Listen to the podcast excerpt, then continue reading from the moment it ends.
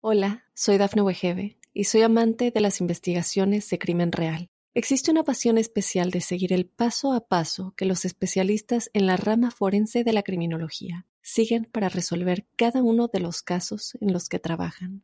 Si tú, como yo, eres una de las personas que encuentran fascinante escuchar este tipo de investigaciones, te invito a escuchar el podcast Trazos Criminales con la experta en perfilación criminal, Laura Quiñones Orquiza, en tu plataforma de audio favorita. Here's how I pick my numbers when I play the new Pick 5 from the Virginia Lottery. I call it the wheel. Win up to $50,000. I've got all the numbers on here, plus one extra slot where my wife gets to pick the number. Five numbers, 0 through 9. Babe, what'll it be? Burger and fries, please. Uh, no, I meant the wheel. The what? How you choose is up to you. Play in store, in app, or online today. Visit VALottery.com slash pick five.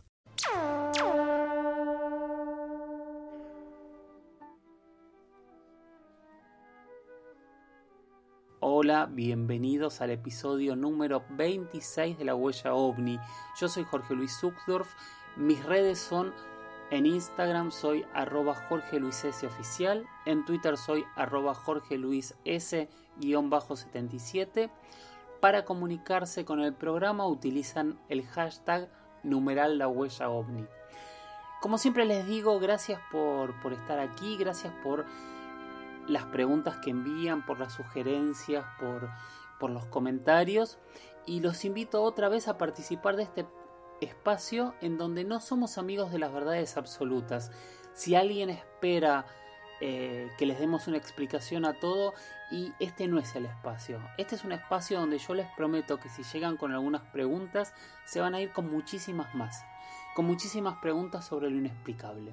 Así que si les parece, vamos adelante con este nuevo episodio de La Huella OVNI. Ahora vamos a seguir con la segunda parte de la entrevista a Alex Chionetti, que es tan tan largo y tanto lo que tiene para contar que otro día vamos a continuar eh, eh, donde él nos narre todas sus aventuras, que son muchísimas. En esta segunda parte me quise centrar en algo que ya hablamos varias veces y que varios de ustedes preguntaron en diferentes momentos, que tiene que ver con las cuevas, que tiene que ver con lo que ocurre eh, debajo de la tierra y especialmente con un lugar mítico en Ecuador, que es la cueva de los tallos, que él es una de las pocas personas que o una de las primeras personas que ha logrado estar ahí después de las primeras expediciones. Vamos a escucharlo. ¿Y qué es la Cueva de los Tallos y por qué es importante? Bueno, en ese momento ese, libro me conecta con Julio Goyen Aguado, que se convierte en un gran amigo, que me manda a explorar el mundo subterráneo y mi bautismo es en la Cueva de las Brujas, en Malargüe, Mendoza. y, y la búsqueda, digamos, de un, conocimiento perdido de Latinoamérica, ¿no? Ese, ese realmente ese afecto por nuestro pasado, pero también algo, ese conocimiento nostálgico que se ha perdido de un mundo, de un paraíso mejor existía en las Américas, ¿no?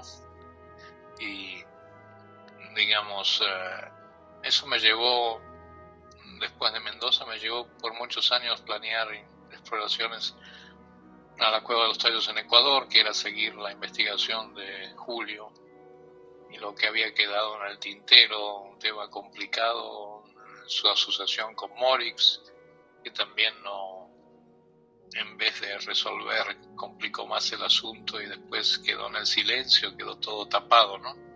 Pero contame, ¿qué es lo que se, decía de este lugar? como para el que no lo sepa. Se decía, bueno, no, se decía, no, que tanto mi amigo Julio como Juan Morix habían encontrado una biblioteca metálica donde estaba concentrado, digamos, el conocimiento anterior a las civilizaciones prediluvianas en los Andes y en la zona amazónica, ¿no? Una, digamos, una biblioteca en placas de metal y de oro que después ocultaron y se perdió y nadie tuvo acceso ni aún con la expedición del 76 y quedó realmente como un tema casi tabú que no se ha resuelto se ha resuelto por muchos, se ha tratado de resolver por muchos eh, investigadores de escritorio, pero no en el campo. A mí me llevó muchos años y muchos meses llegar a mis expediciones que tomaron eh, entre seis meses y un año y medio en el campo, o sea, en, el, sitio.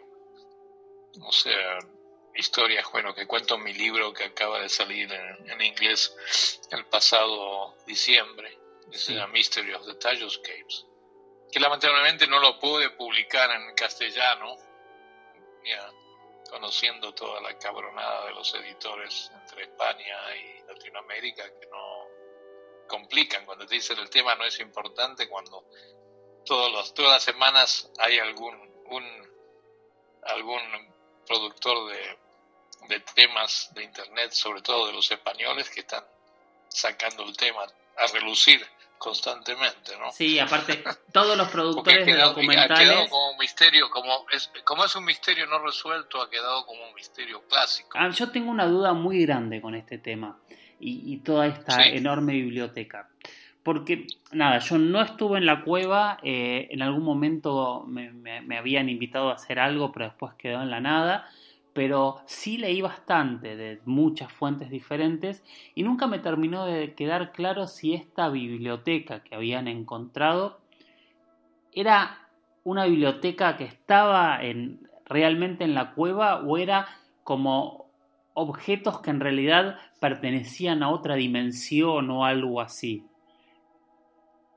Sí, en, en mi libro trato de resolver ese misterio, ¿no? O sea, trato de explicar, trato de, digamos, eh, de exponer, de excavar las diferentes teorías e hipótesis. Sí, esa es, siempre nos quedamos con esa duda de que la biblioteca, si no se podía encontrar físicamente, tal vez existía en una forma extradimensional, era como casi conectando con el tema del grial, ¿no? Claro. Del grial, ¿no? O sea que tiene que ser como unas condiciones especiales para poder ver y tocar, pero de acuerdo a mi amigo Julio Goyen, esto existía físicamente, porque él había caminado sobre ellas, las había tocado, o sea, no la habían podido fotografiar, pero había, digamos, una experiencia física, a diferencia de otros que vienen después, como Stanley Hall, que dice sí, que es, es más como una experiencia, siendo inglés, y manteniendo la tradición del Grial y Monty Python, era un lugar especial que de acuerdo a la combinación de ciertos espejos interiores y exteriores de conciencia y subconsciencia se podía abrir y uno podía verlo. También yo he conocido gente que vivían en Ecuador, que fueron amigos de Morix, que me dicen, no, yo estuve en la biblioteca, pero habían viajado en el cuerpo astral, ¿no? Y yo la vi, y, me dice la, la biblioteca de las láminas de oro existe en una dimensión virtual astral. Hola, soy Dafne Wegebe y soy amante de las investigaciones de crimen real. Existe una pasión especial de seguir el paso a paso que los especialistas en la rama forense de la criminología siguen para resolver cada uno de los casos en los que trabajan.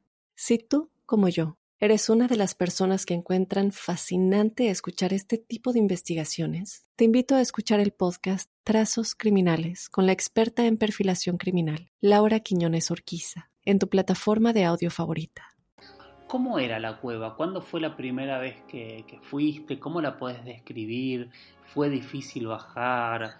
Eh, ¿Cómo fue la experiencia espeleológica allá?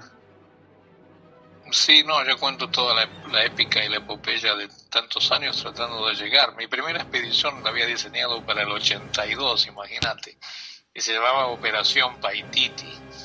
Y no solo comprendía el tema de ir a la Cueva de los Tedos, sino ir a ver a la biblioteca de, de, de artefactos, la colección del padre Crespi, cuando el padre Crespi todavía estaba vivo, porque hay una gran confusión y muchas de, los, de las láminas que han usado tanto Fondaniken como Morix eran de, de la colección del padre Crespi, ¿no?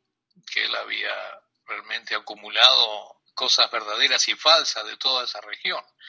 Toda esa región es muy milenaria, o sea, es parte entre los Andes, cuando uno desciende de los Andes hacia la ceja de la selva, o hacia el Amazonas, uno está retrocediendo en el tiempo porque hubo culturas muy avanzadas. Y yo seguí por muchos años los pasos de Fawcett, de Percy Fawcett, que fue el que buscó la ciudad perdida de Set, de Sí, de Z, de la Z, ¿no? Sí, que desapareció, ¿no? En, en, el Amazonas. Y él desapareció, él, él, él murió intentando encontrar esa ciudad, ya, digamos, él sacrificó su vida por su ideal, ¿no? Y Hay quien dice que en realidad la encontró y por eso nunca volvió también, pero, ¿no? Pero él, claro, no, pero él seguía la leyenda de que había ciudades megalíticas hacia el oeste, o sea, no estaba equivocado.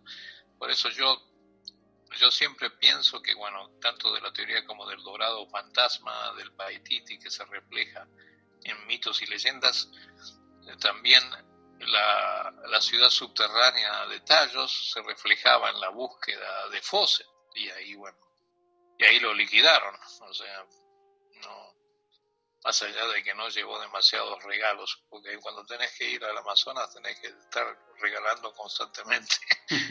Camisetas y quedarte en calzones, pero tenés que regalar. Si quieres llegar, como yo tuve que donar mi generador al pueblo de Cuangos, que ahora está iluminado gracias a nuestra donación, y que con eso pude descender después de 25 años tratando de llegar, porque ya desde el 82 hasta mi primera expedición concreta entre el año 2006 y 2007 me llevó 25 años de intentos. Ahora es un tema, después de todo nuestro sacrificio, es un tema colegial. Porque sí, casi turístico. Cualquier, cualquier escolar, cualquier salame puede llegar ahora pagando la, digamos, bueno, pero, el pasaporte, ¿no? ¿Cómo fue esa llegada y cuando te encontrás por primera vez en este lugar y cómo lo veías? Sí, como describo en mi libro, fue uno de los, digamos, uno de los highlights, una de mis experiencias cumbre, ahí me acuerdo de la, de la palabra, experiencias cumbre de mi vida, porque el descender a, cuando yo llego, en el, digamos, en el 2007, en marzo, solo había habido la expedición de los ingleses y una expedición que habían hecho los militares en el 2004 y que habían mapeado la cueva, pero no me habían dado acceso. Traté de conseguir los mapas para ayudar a mi expedición y me mintieron diciendo que no, no habían mapeado la cueva como si la habían mapeado. Bueno, vaya a saber cómo. ¿Cuánto tiempo caminaste para llegar? Seis meses. Traté en, el, digamos, en, en la campo, en la selva, entrando y saliendo de la selva porque yo trataba de hacerlo regularmente, respetando todas las leyes, respetando todas las, digamos, burocracias infernales, tanto de las eh, autoridades ecuatorianas como de los Schwartz, ¿no? O sea, de los indios que antes se llamaban jíbaros. Y realmente... Los reductores de cabezas. Sí, pero era el gran dolor de cabeza. Yo prefería que me, realmente me cortaran la cabeza, porque me producían por meses una burocracia imposible cuando, bueno, nadie se interesaba. Y yo, bueno, yo he puesto la, la cueva en el mapa al hacer el segmento de alienígenas ancestrales. En el 2009 me arrepiento, pero ahí la puse en el mapa a nivel internacional, porque antes no era no era conocida, no esa era mi intención, mi intención era, bueno, ayudar a ese pueblo a difundirla, hacer deporte aventuras, para que eso les dejara una, una cierta remuneración, aunque el lugar, bueno, el lugar siempre ha sido un lugar sagrado, ¿no? Para ellos y para todos. O sea, es parte de, la génesis del pueblo Char, sale de esa cueva, por eso, de la cueva del Cuangos. Hay más de 120 cuevas. la, el, el, famoso tesoro no está ahí en la cueva del Cuangos, donde se hace la expedición. Eso es una distracción. Pero lo interesante, sí, lo que está es la ciudad labrada en piedra, o sea, hay formas megalíticas que no se pueden explicar por erosión. Hay ha habido siempre, bueno, la expedición de Stanley Hall no llegó a una conclusión. Ahora tenemos un griego, geólogo, que a raíz del programa ese de alienígenas centrales el presidente Correa lo mandó a hacer una expedición con el ejército y que les reportara, digo, porque todos estaban hablando de los tallos después de que salió en la serie de, de History, ¿no? Sí. Y, lamentablemente este griego también llegó a una conclusión escéptica sin dar un reporte científico como Dios manda, ¿no? Porque realmente encontramos áreas que los geólogos escoceses ingleses de la expedición del 76 y el mismo Hall me dijo, no podemos explicar eso.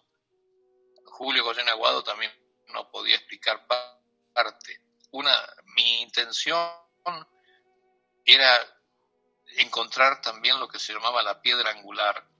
Era una foto que me había dado Julio en el año 97, que muestra que dos partes de la entrada a lo que se llama el arco, que antes se llamaba el arco Fondaniken, que es la famosa entrada de el arco de piedra, que ahora se llama arco Juan Morix, tenía, o sea, si tenemos piedra angular, significa que tenemos un diseño, un planeamiento arquitectónico, o sea, que está sosteniendo esta piedra megalítica que divide a dos galerías, o sea, dos de las galerías principales, o sea, y eso no es erosión del agua, pese a bueno, que encontramos muchas facciones, factores y, digamos, elementos de que sí hay, hay erosión fluvial, porque la cueva está cerca de este río de Cuangos y ese río penetra por diversas aberturas, diversas entradas y erosiona,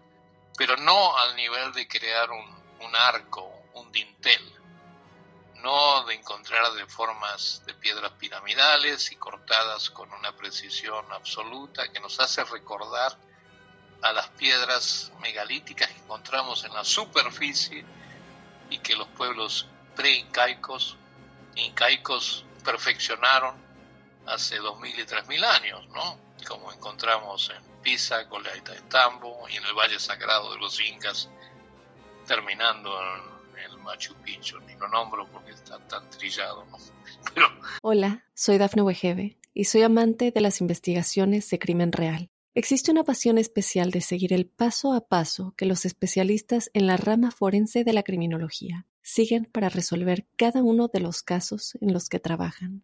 Si tú, como yo, ¿Eres una de las personas que encuentran fascinante escuchar este tipo de investigaciones? Te invito a escuchar el podcast Trazos Criminales con la experta en perfilación criminal, Laura Quiñones Orquiza, en tu plataforma de audio favorita. ¿Qué hizo Armstrong ahí?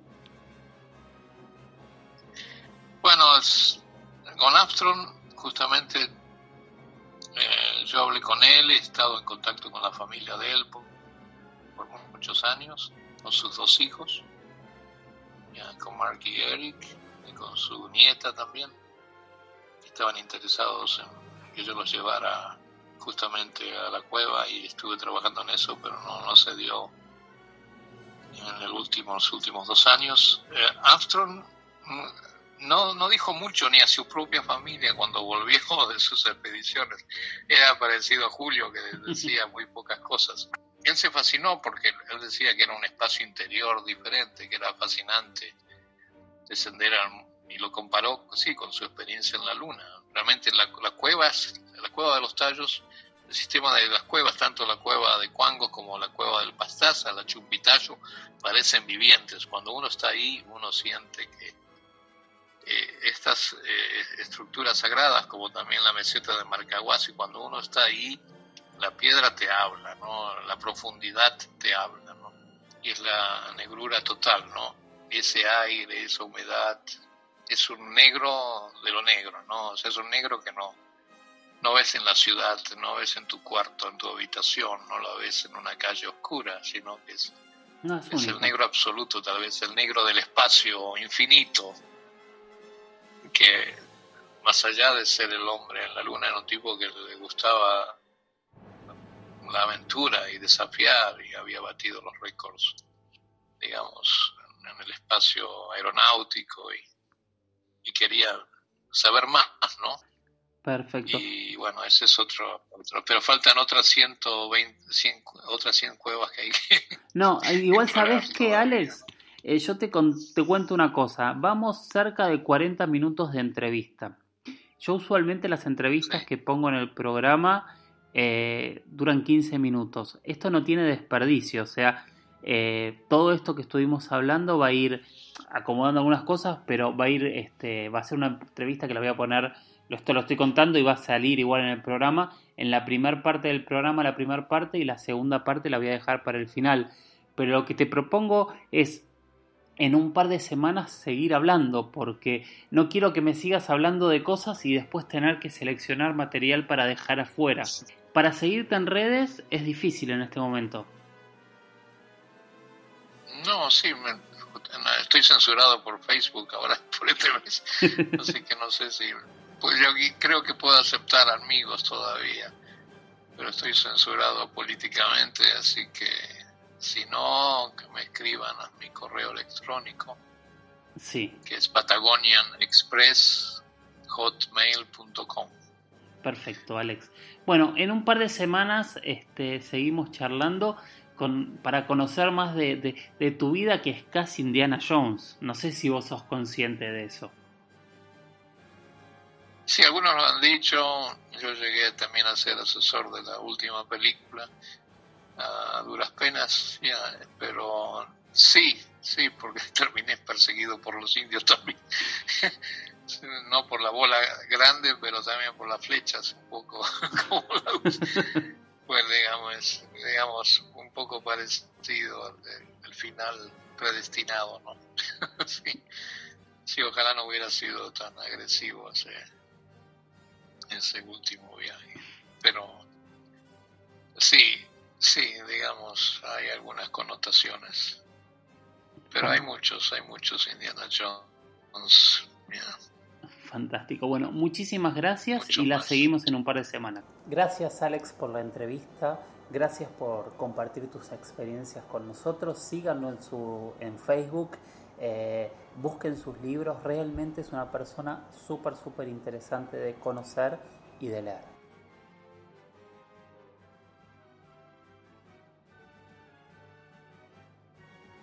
Episodio número 26 de La Huella OVNI. Soy Jorge Luis Zuxdorf. En Instagram soy arroba Jorge Luis S. Oficial. En Twitter soy arroba Jorge Luis S-77 y por cualquier comunicación con el programa utilizan el hashtag numeral la huella ovni.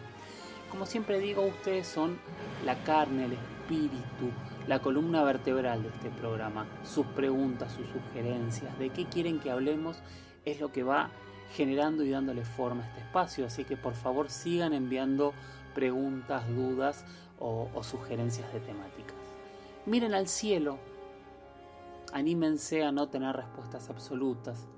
Anímense a pensar distinto. Anímense a pensar, ¿por qué no?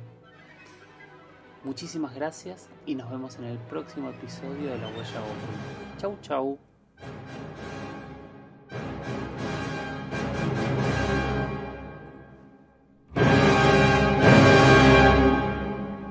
Hola, soy Dafne Wegebe y soy amante de las investigaciones de crimen real. Existe una pasión especial de seguir el paso a paso que los especialistas en la rama forense de la criminología siguen para resolver cada uno de los casos en los que trabajan.